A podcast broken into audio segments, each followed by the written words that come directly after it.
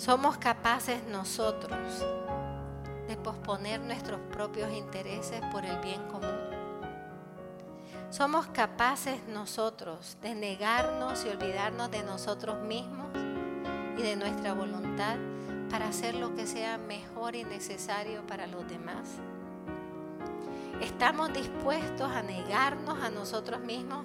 Y saben que hermano, hay una palabra que ya casi no se usa. Yo crecí con ella y me parece hermosísima. Y yo no sé por qué como que se ha quitado del diccionario mental de los católicos. La resignación cristiana. Cuando te decían, tú tienes un cáncer terminal. Y la persona decía, acepto con resignación cristiana. ¿Cuándo ustedes oyen eso ya? No, ponte la mente positiva para que se te quite el cáncer.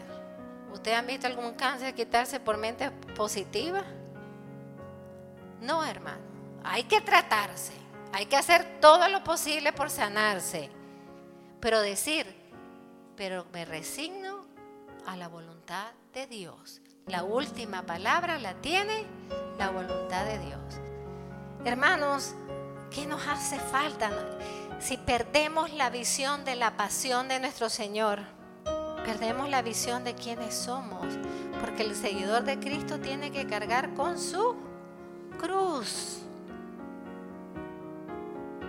Tiene que cargar con su cruz. Ténganle cuidado a los que les quieren quitar las cruces. ¿ah? Ay, esa cruz está muy grande.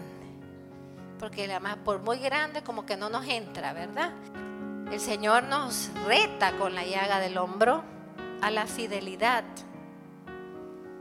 a la fortaleza para cargar la cruz. Hermanos, ¿quiénes son los apóstoles del Señor? ¿Quiénes son los cristianos que se levantan y cargan su cruz? Por eso el demonio ha avanzado tanto. Es nuestra culpa. Porque nosotros no hemos tomado, no hemos hecho resistencia. Pues el Señor nos está diciendo a nosotros, ¿qué pasa con ustedes que son mi pueblo, pequeño pero mío?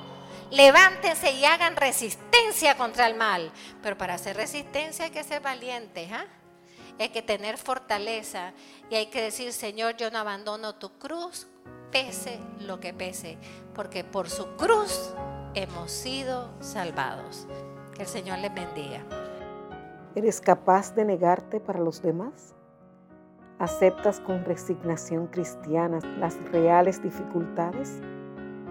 ¿Aceptas la voluntad de Dios con alegría y servicio? ¿Qué te hace falta? No pierdas de vista la pasión del Señor.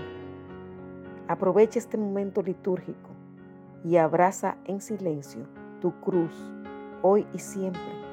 Hazle resistencia al mal. Empieza hoy. Es urgente.